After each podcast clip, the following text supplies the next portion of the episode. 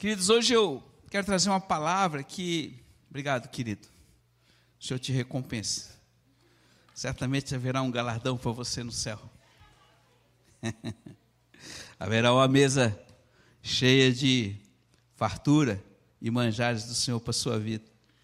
Mas eu, eu, há um tempo atrás, eu estava lendo um dos livros do Joyner, Haviam Duas Árvores no Jardim, e um dos capítulos que me chamou a atenção foi esse, criticando a Deus. E eu já ia trazer essa palavra no domingo, mas o Senhor mudou as coisas, então hoje eu estou entendendo que é uma palavra para mim, para você, porque há um tempo atrás Deus já tinha nos falado e dado uma palavra para a igreja dizendo: olha, não critique a você mesmo e não critique seu irmão. E hoje a maioria de nós somos especialistas em criticar. Criticar tudo. Começando por nós, criticando pelos que nos governam, criticando as pessoas do nosso lado, nosso marido, nossa esposa, nossos filhos, e assim por diante. E muitas vezes se torna um hábito que é passa despercebido. E hoje eu queria mostrar para vocês que isso é algo que traz muito dano à vida de um filho do Senhor, porque esse hábito, ele retém a porção de graça que o Senhor tem reservado para cada um de nós. Então eu gostaria que você abrisse a sua palavra em Números, capítulo 14, do versículo 16, 26 até o 28. Números, capítulo 14, do versículo 26 até o versículo 28. Presta bastante atenção, eu, vou procurar não ser longo, mas eu quero, em nome de Jesus, que essa palavra atinja seu coração. Tudo que atinge a mente, esquece porque a mente é cheia de informação. Mas o que cai no coração permanece, amém? Então, amor de mente é passageiro, amor de coração permanece. Guarde isso. Então, diz a palavra: o Senhor falando a Moisés e Arão. Vocês conhecem quem é Moisés e quem é Arão.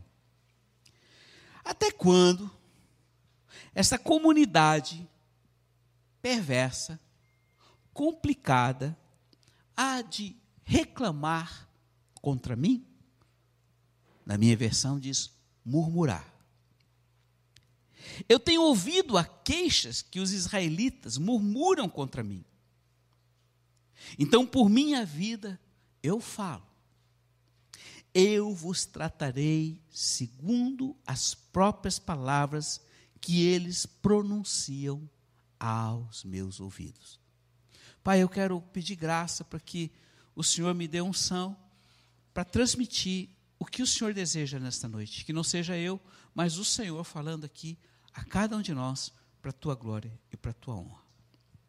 Irmãos, Deus ouviu os israelitas murmurarem e reclamarem, porque quando o Senhor escolheu Moisés, e Moisés, por sua vez, pediu ajuda de Arão, seu irmão, para que eles pudessem tirar o povo de Israel. Eles ficaram felizes, mas quando chegaram no deserto, vieram os problemas e aí começou as reclamações.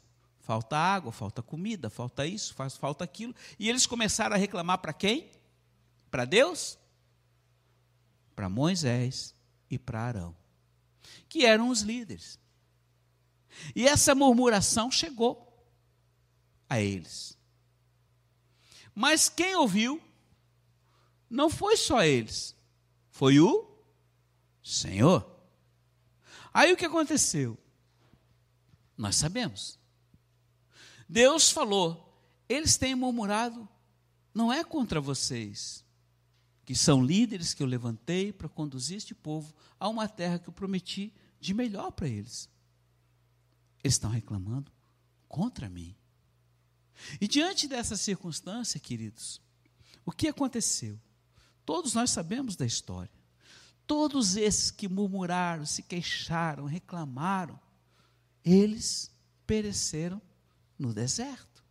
A vida deles, que estavam indo para a terra prometida, uhul, estavam subindo para algo que eles não conheciam, mas onde havia manancial de leite, de mel, havia coisas que a terra que era extremamente produtiva, eles iam, vamos aqui falar hoje, eles iam trabalhar numa grande corporação e ter um excelente emprego, não lhes faltaria absolutamente nada, eles estavam indo de vento em popa e de repente, porque eles estavam passando por um lugar dificultoso entre a promessa e o cumprimento dela, porque Deus precisava trabalhar com eles também, para depender totalmente deles, eles, ao invés de olharem para aquilo que o Senhor já tinha feito, o Senhor tinha aberto o mar, o Senhor já tinha matado todos os seus inimigos, eles despojaram completamente o Egito, vieram com todas as riquezas e os ouro, o ouro e as pedras preciosas do Egito, e de repente eles esqueceram de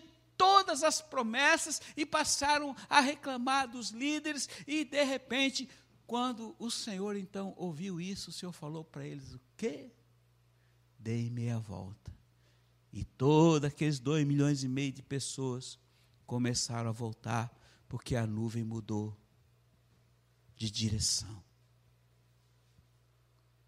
E aí, irmãos, 40 anos, eu tive lá naquele deserto. Não é areia de praia que você está vendo aqui, não. É sequidão. É nada. E quando eu tive lá um dia, um sol escaldante, eu digo, Lu, como pode? Dois milhões e meio de pessoas, três milhões, não sei quanto, andando por isso aqui. Só Deus, só um milagre. Porque não tem nada, filhos. Não tem nenhuma árvorezinha para uma sombra. Mas a sombra tinha neles porque havia uma nuvem, amém? Deus cuidava. De noite, que no deserto é frio, a temperatura baixa de, de, de zero grau, a nuvem era de fogo, ela aquecia. Não havia necessidade de nada. A roupa deles iam crescendo com as crianças, as sandálias iam crescendo no pé, era uma coisa tão sobrenatural que todo dia acontecia e eles não percebiam.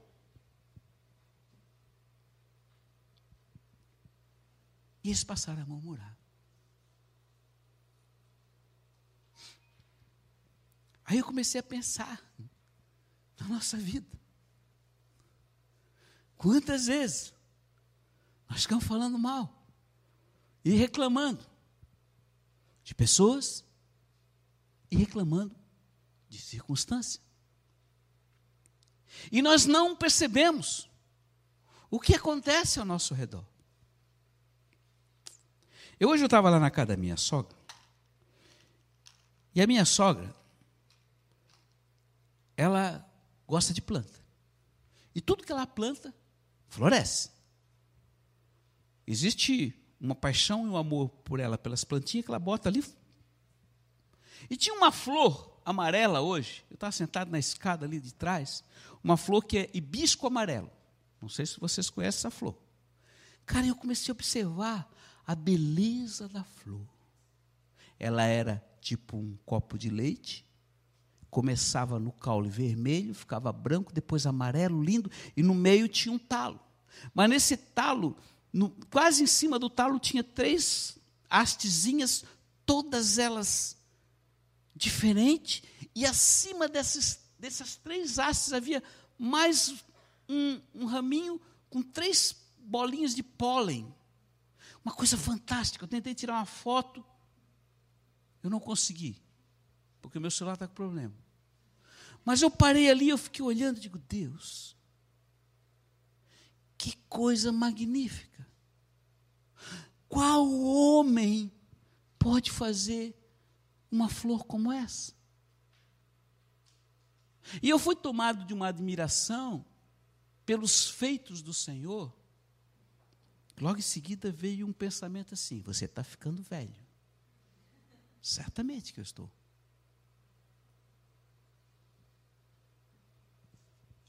Mas me veio uma admiração tão grande por aquela flor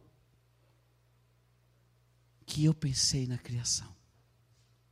E eu comecei a me emocionar de olhar aquela pequena flor. Estava ali. Ninguém percebia. Ninguém percebe. Meu sogro sobe, desce daquele escritório, a gente passa por ali, mas eu parei para ver. Eu quero dizer algo para você. O grande problema, hoje, e ali Deus falou comigo, de que nós reclamamos da vida e somos descontentes com as circunstâncias que nos cercam e pessoas que Deus tem colocado para nos ajudar e nos abençoar, são sinais de que nós não estamos observando o cuidado dele. Porque se eu hoje fazer uma pergunta para você e dizer, você tem a certeza e você crê que Deus já preparou tudo para a sua salvação e você vai entrar no céu? Sim ou não? Sim ou não? Todos vão dizer que sim. Porque você é bonzinho? Por causa dele, do sangue dele. Mas eu faço a mesma pergunta dizendo: quantos de vocês acham que Deus é competente para cuidar do dia a dia de vocês? O cotidiano. Hum. Quando você passa os perrengues do deserto. Ah, não. Aí não. Não é bem do jeito que eu queria. Não é assim. Porque o fulano tem me incomodado, o ciclano, a circunstância, a doença, a enfermidade, a falta do dinheiro, os problemas. E aí começa a murmuração. Presta atenção, filhos. Nós cremos que Ele é poderoso para nos levar para o céu. E temos a certeza disso. Mas muitas vezes estamos dizendo: Senhor, tu és incompetente para cuidar da minha vida. Eu não estou dizendo aqui, tem circunstâncias que precisam ser mudadas.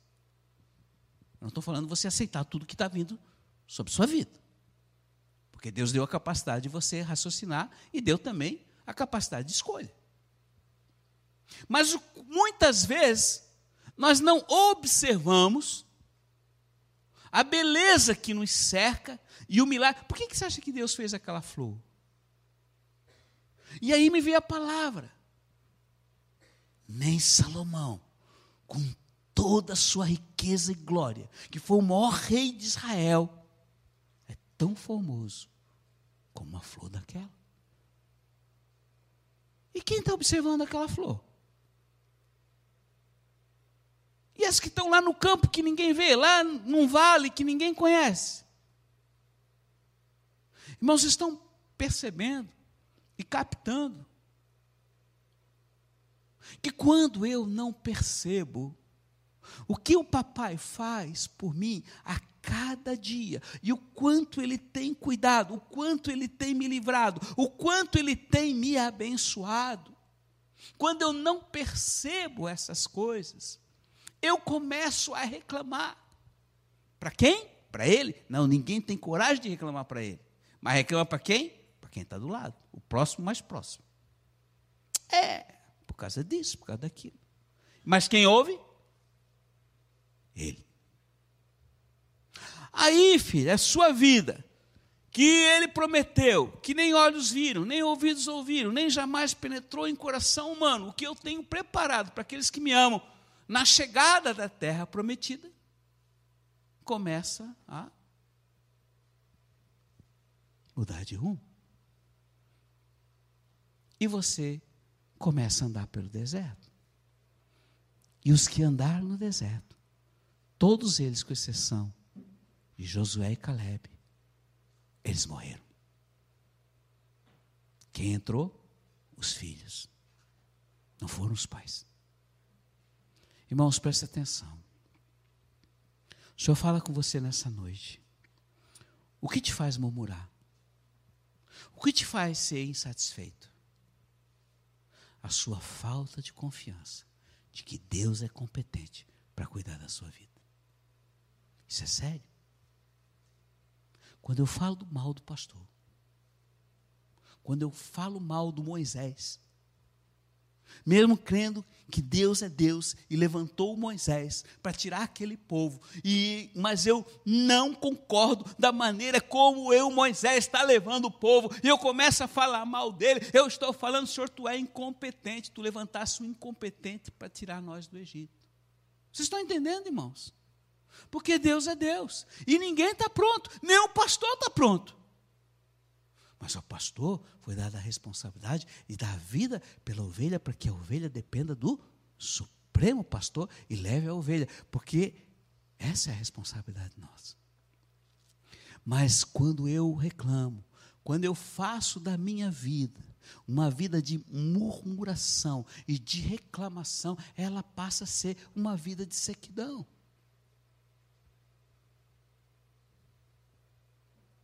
E cara, eu não gosto de comida seca. Eu gosto de um molhinho. Gosto até de uma farofinha para fazer aquele contraste. Né? Farofinha de bacon. Com batata palha e cebola. Né, Mateus? Mateus sempre passa no supermercado traz um, uma farofinha. Morou lá em casa, ele sabe. É isso aí. Irmãos, presta atenção. Deus quer botar molho na sua vida. Deus quer botar azeite. Ele bota azeite na sua comida, mas você não percebe. Está ruim. Não é o azeite de oliva puro lá de Portugal, da Espanha, de Israel, não sei de onde. Cara. Aí olha para a sua vida. Está seca. Está andando no deserto. Quando me falta gratidão, tudo que Deus proveu. Cara, coisa boa você chegar nesse dia frio, abrir aquela torneira do chuveiro quentinho e tomar aquele banho quente. Isso é graça do Senhor. Sabe de onde é que está saindo essa água, querido? Ela sai lá de Pilões, 42 quilômetros daqui, lá no meio das montanhas. Ela passa por um tratamento, ela é bombeada, ela vem por baixo de umas adutoras, ela vem até a cisterna do seu prédio, é bombeada lá para cima, e vem, e vem, e está ali. Tudo o que você tem que fazer é abrir a torneira e tomar um bom banho. E que coisa boa uma ducha. Aquece tudo. Melhor depois dormir. Ainda mais tudo isso é graça. Mas eu reclamo da conta da luz. Né, homens? Sai logo do chuveiro, porque. Irmãos, sejam felizes. O Senhor preparou tudo para você ser feliz. O Senhor deu tudo para você ser feliz. A felicidade não está no que Ele pode te dar, mas no que Ele é. E ele sabe o que você precisa. E no momento adequado, se você tiver sonhos, se você tiver objetivos e você perseverar passando pelo deserto com o objetivo de chegar à terra prometida, você não vai olhar para o que está passando de problema, porque os seus olhos vão estar focados no que te espera, amém? Oh Jesus, falta 130 horas para mim chegar e pisar em Jerusalém. Uhul! Você acha que os problemas hoje me abalam? De jeito nenhum. Hoje é o culto mais gostoso que eu estou fazendo aqui. Porque a minha expectativa está lá, encontrar com o Senhor. É, irmãos. Mas a vida de vocês deve ser assim. Tenham foco nele, mas observem as coisas que cuidadosamente ele tem te dado para guardar você. Não interprete uma pessoa egocêntrica. Quem olha só para si mesmo e só pensa em si, se chega alguém que quer fazer o bem, ela vai interpretar. Esse cara está me falando isso porque ele está querendo me detonar. Tu fala isso porque tu sempre tem um espírito contrário. Filhinhos, ele tem dito: olha, se vocês não se tornarem como uma criança, vocês não conseguem entrar no reino. Porque o reino, ele é um reino de inocência. Então, pense o melhor, porque o papai tem o melhor pensamento de cada um de vocês. E quem sou eu para pensar mal de mim? Se você não se ama, você não vai amar ninguém. Essa é a primeira coisa. Não diga que você ama alguém se você não se ama. Ah, eu não gosto do jeito que eu sou, eu sou gordo, eu sou magro, eu sou careca, eu sou, não sei, eu sou, sou diferente, eu não gosto de me ver no espelho, eu isso, eu aquilo, eu não gosto, papai, da maneira como você me fez, essa forma que você fez estava errada, eu quero ser outra pessoa que nem o fulano. Não é isso que a gente muitas vezes fala para o Senhor? É. E por causa disso a vida da gente é uma ré. E uma insatisfação constante. E ele ainda fala lá em Hebreus: olha, aquele que é assim, guarda amargura no seu coração. A amargura contamina quem está do lado. Ninguém suporta ficar com alguém ranzinza. Cá para nós. Não é verdade?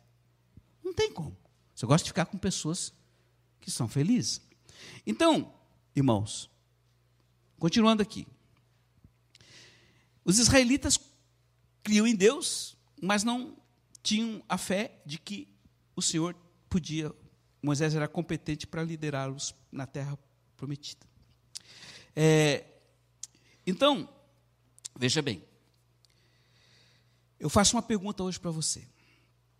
O que, que você procura? O que você sonha? E o que você está focado? E uma outra pergunta que eu vou fazer ainda para você. O quanto você está investindo no foco? Ontem eu tive uma reunião aqui com os adolescentes e eu falei da minha vida, da minha vida da minha lua, um pouquinho. Eu dei uma pincelada sobre a minha jornada, desde quando eu nasci num lar evangélico. Mas com 23, 24 anos foi quando eu encontrei a Ele. E a partir dali, tudo mudou. O foco abriu, a luz abriu, e os olhos foram para Ele.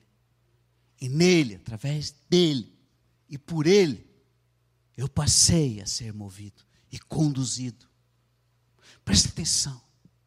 Deus não quer que você faça nada para Ele. Se você pisou na bola, você pecou, cara, não compensa querendo fazer alguma coisa para ele. Só vai fazer cacaca.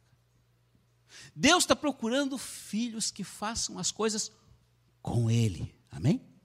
Porque se você fizer com ele, você vai ser conduzido e você vai ser bem sucedido no que ele deseja. Isso é simples. Agora, quando eu quero fazer, eu vou trabalhar para Deus, eu vou fazer. Não, filhinho, consulta ele. Se ele disser sim, vai. Eu estou contigo por onde quer que andares. Isso é importante. Então são determinadas coisas tão simples que às vezes nos passam despercebidas. E Ele está dizendo hoje para você, querido, eu quero que cada um de vocês estejam alinhados comigo. Que a sua paixão para comigo seja tão grande que se eu te pedir para fazer qualquer coisa, seja a maior alegria e não haverá peso por servir quem quer que seja. Quando alguém te pede fazer alguma coisa, vá com ele. Se te pedir para andar uma milha, vá até a segunda com alegria por causa dele, amém? Cara, tem um coração de servo. Um homem que não vive para servir, não serve para viver, como diz o ditado popular. E aquele que veio ele não somente serviu, como ele fez o trabalho mais humilde, que era lavar o pé sujo dos seus. Que hoje nós andamos com sapato bonitinho, tomamos banho todo dia, mas agora imagina o pé daqueles caras que andavam no deserto. Não precisa dizer nada. Então, ali em Isaías, e eu estou terminando, Isaías capítulo 58, versículo 8, 9, o Senhor fala assim: ó, Então romperá a tua luz, a tua tocha, o teu fogo, como a alva, como amanhecer, e a tua cura apressadamente brotará. Você que está doente de alma, você que está doente emocionalmente, você que está doente fisicamente, ele diz: a tua cura virá rapidamente e a tua justiça irá diante da tua face, e a minha glória será a tua retaguarda. Meu, que palavra. Então, tu clamarás, e eu te ouvirei.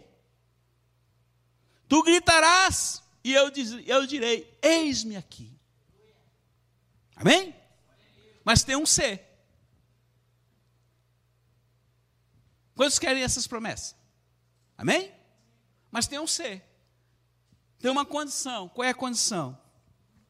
Se tu tirar do meio de ti o jugo e o estender do dedo acusador. Quem já fez isso aqui? Quem já fez? Já fez, Bel? Ô Pedrinho, ó, próxima vez tu. Ô Valdecito. Ô Pastor Nino. Quantos já fizeram isso? É um dedo, acusador, dedo duro, mas tem três dedos virados para onde? Para mim.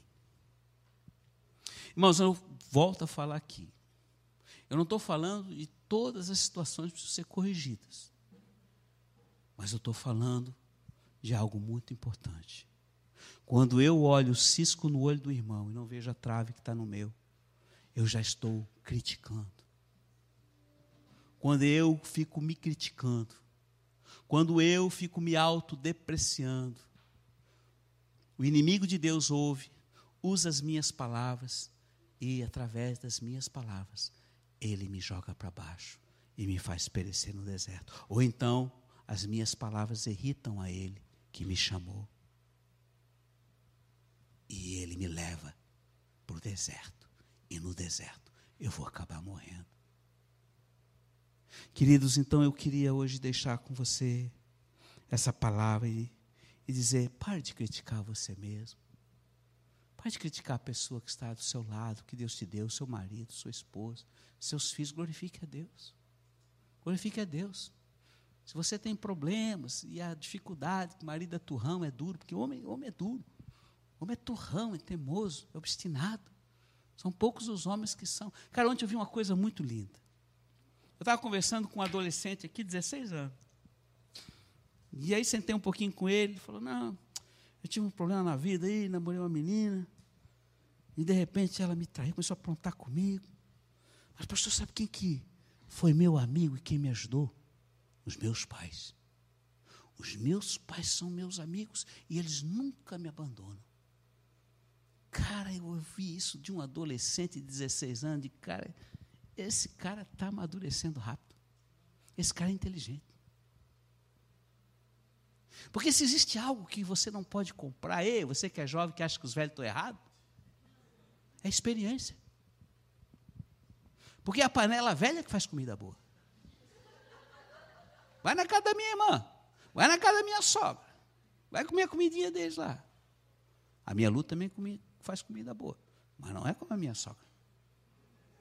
Porque os velhinhos sabem. Eles sabem a receita. E não precisa de caderninho. Está aqui, ó. Por isso, um, homens que dirigem, seja qualquer tipo de empreendimento, e principalmente um corpo, precisam ser maduros nele.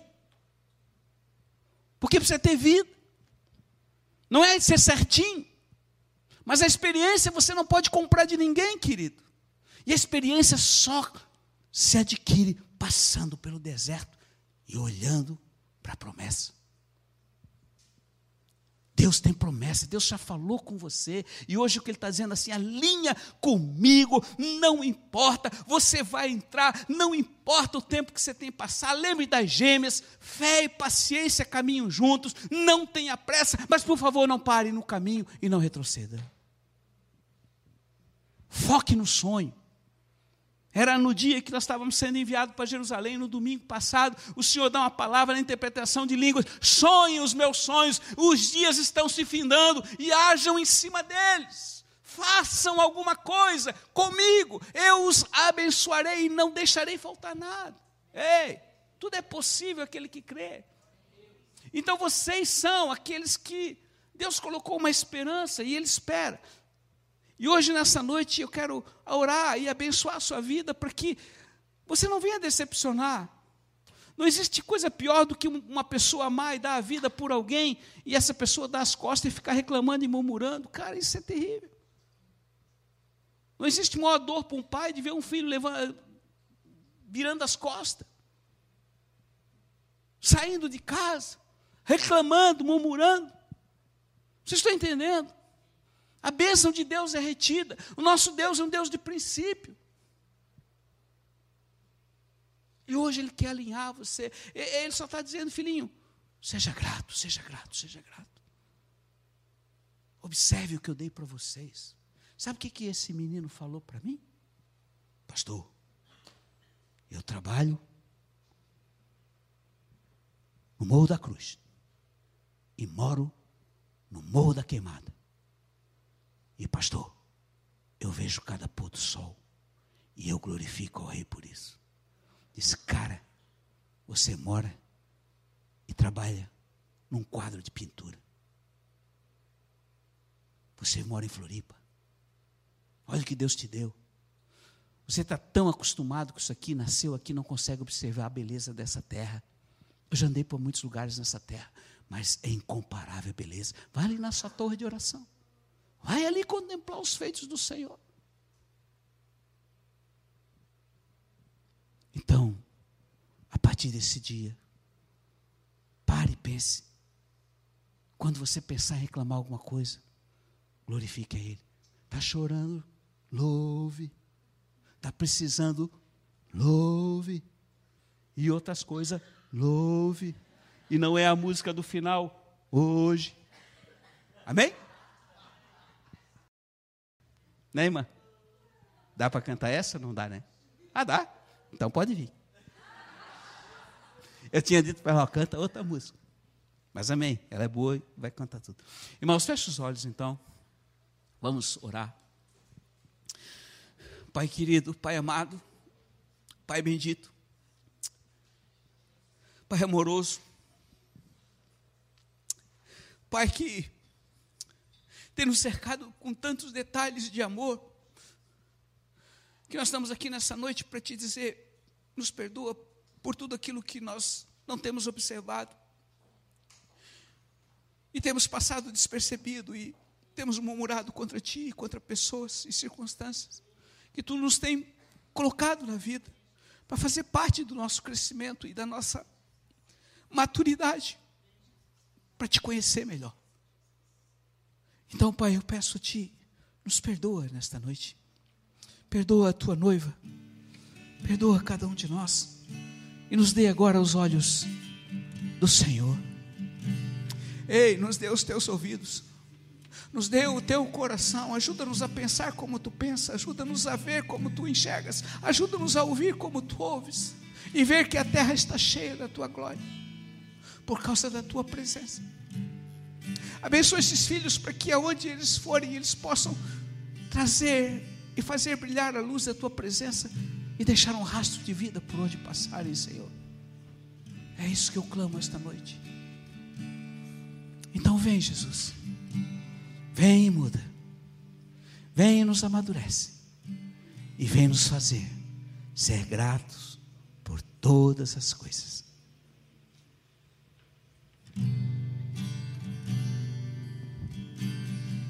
Eu termino dizendo uma coisa. Em Mateus 6,6 o Senhor falou: Filhinho, quando tu vires falar comigo, entre no teu quarto,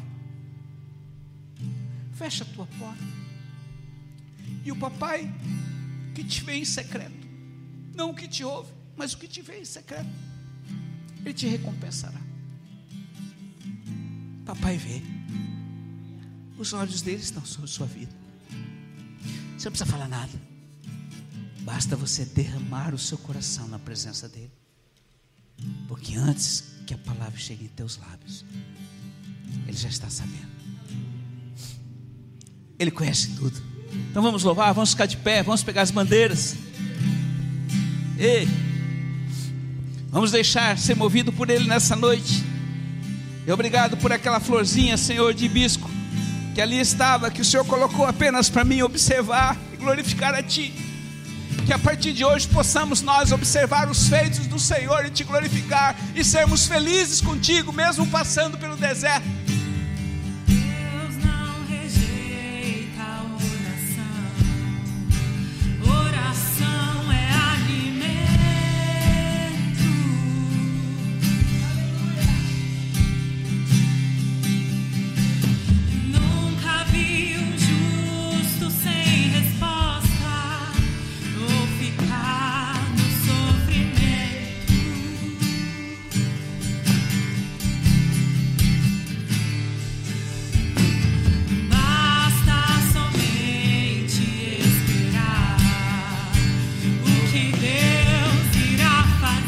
Ele já está fazendo, querido. Observe, observe.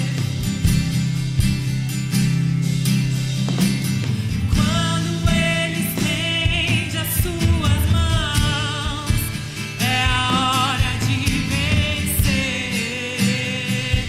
Então louve. Levanta as tuas mãos e declare. Obrigado, Jesus. Tá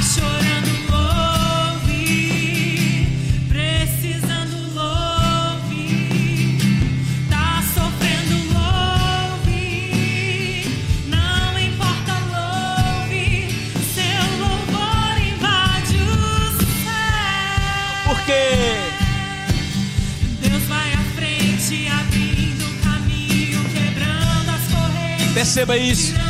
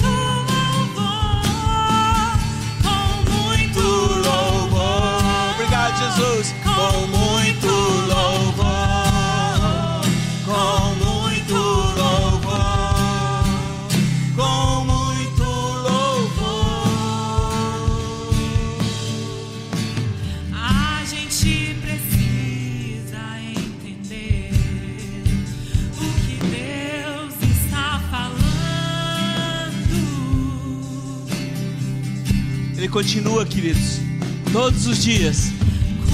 E em todo ele tempo, ouça a voz dele. É porque está trabalhando. Papai não dorme. Enquanto você dorme, Ele está ali ao seu lado, Acampado. não te deixando acontecer nada de mal.